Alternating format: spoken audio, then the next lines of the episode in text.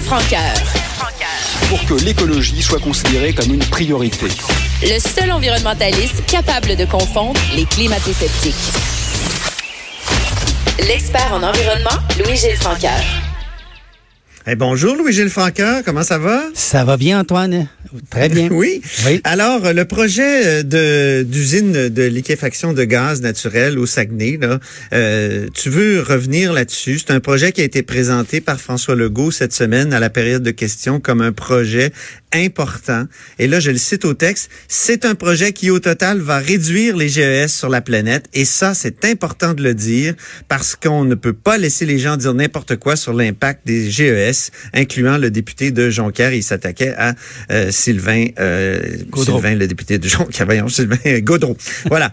Alors, euh, Louis-Gilles, là-dessus. Eh bien, euh, si on commence par ce bout-là, c'est intéressant parce que l'étude du promoteur qui a commandé une évaluation des gaz à effet de serre de son projet, je dirais de la naissance du gaz jusqu'à sa combustion. Le CIREG, c'est un organisme international qui fait des évaluations qu'on appelle de cycle de vie. Alors, l'étude commandée par le promoteur dit qu'il n'y a aucune certitude que ça va remplacer du charbon ou du mazout. C'est une pure hypothèse. Rien de tout ça n'est assuré.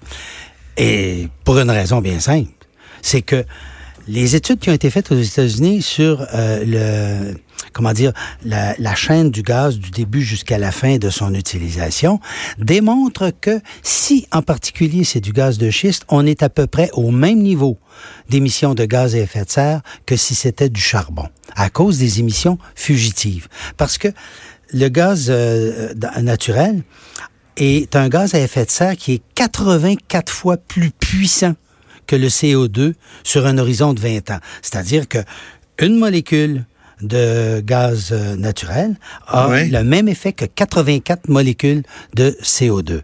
Alors évidemment, ça suppose... On pensait que c'était une, énergie de transition. Oui, mais c'est parce que quand elle, cette énergie-là brûle, les émissions sont, euh, si, si, vous voulez, si vous avez une, une émanation naturelle, puis au lieu de la brûler, vous avez 84. Si vous la brûlez, vous, vous passez de 84 à 1 un pour un, parce que vous avez que du gaz, que du CO2 qui sort. Mais sauf que les émanations qui sortent des joints des pipelines, qui sortent de, de toutes les parts du sol au moment de la fracturation hydraulique et de son captage pour le mettre dans des réservoirs ou dans des oléoducs, toutes ces pertes-là, elles, c'est pas du gaz qui est brûlé. Là, vous avez l'effet de 84 fois les molécules de CO2. Alors, quand on analyse la chaîne du début de l'extraction jusqu'à sa combustion, le bilan, et ça, le bilan a été confirmé en grande partie par euh, l'équivalent de notre ministère de l'Environnement, mais aux États-Unis, l'EPA. Ah, parce qu'il y avait une controverse scientifique et l'industrie avait réagi et demandé une validation par les autorités gouvernementales et ils sont arrivés à peu près au même résultat que les chercheurs de l'Institut Cornell, de l'Université Cornell, pardon, qui avaient euh, fait euh, l'étude initiale. Donc, en termes d'effet ultime, quand M. Legault dit que ça, c'est certain, c'est pas vrai.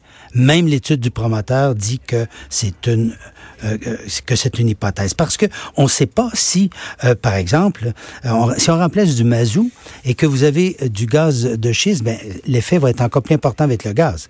Si vous remplacez du nucléaire, ou des énergies renouvelables comme l'hydroélectricité ou autre, ben là l'effet va être encore pire. Mais il y a personne qui peut garantir qui va acheter euh, c'est euh, le, gaz qui va être liquéfié ben, au Saguenay. ça un peu aux gens là qui peut-être ne, euh, ne, nous suivraient pas là. Les coordonnées du projet, en gros. Oui, c'est ça. Allons-y avec les, les, coordonnées du ben, projet. Il y a deux, il y, a deux projets que les gouvernements ont décidé d'analyser de façon distincte, même si en réalité c'est les deux volets d'un même projet. Vous allez avoir un gazoduc de 782 km. Ça, ça s'appelle le projet gazoduc. Puis, ça va amener du gaz de l'Ontario qui lui vient de l'Ouest canadien. Ça va on va le prendre à la frontière de l'Ontario. On va l'amener par le nord du Québec directement au Saguenay.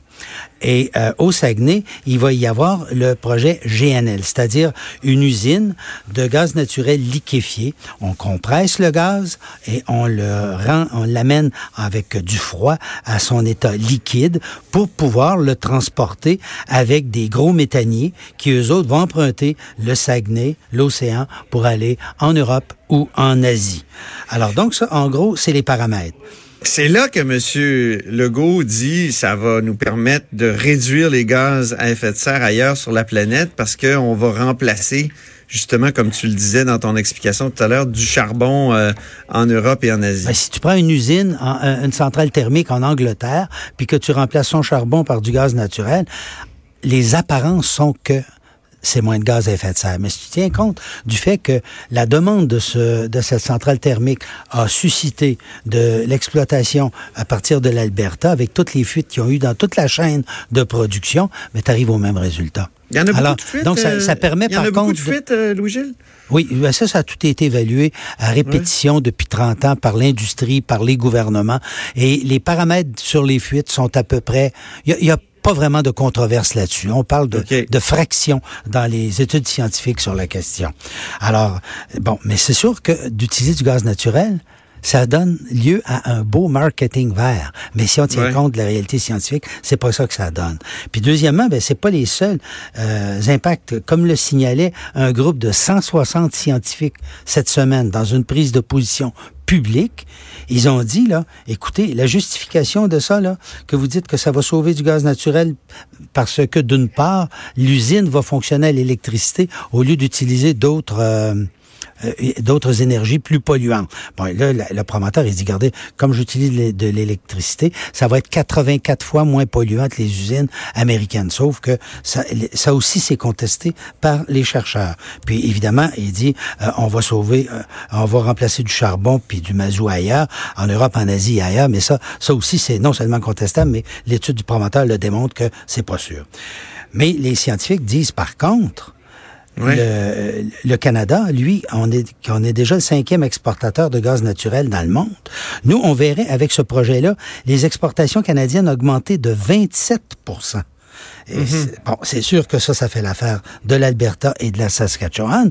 Et puis, ça aussi, il y a un intérêt économique pour le Québec. C'est quand même un projet de 14 milliards. Il n'y a jamais eu un projet privé au Québec euh, aussi important financièrement. Je comprends que ça excite les gouvernements.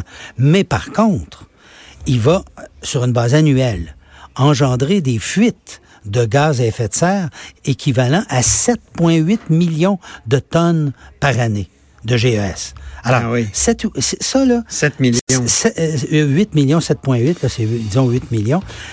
8 millions, c'est ce que le, le Québec a réussi à épargner par année depuis 1990 on a baissé nos émissions de 8 millions.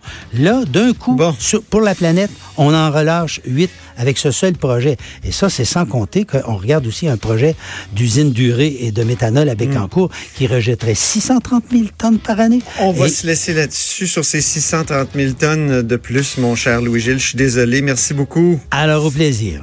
Grand expert en environnement qui est là tous les mercredis avec nous. Et c'est tout pour nous pour ce mercredi à la hausse sur la colline. Merci beaucoup d'avoir été à l'écoute. Merci aussi à l'équipe, évidemment, à Joanie Henry à la mise en onde, Alexandre Moranville et Véronique Morin à la recherche. Alors, je vous dis à demain.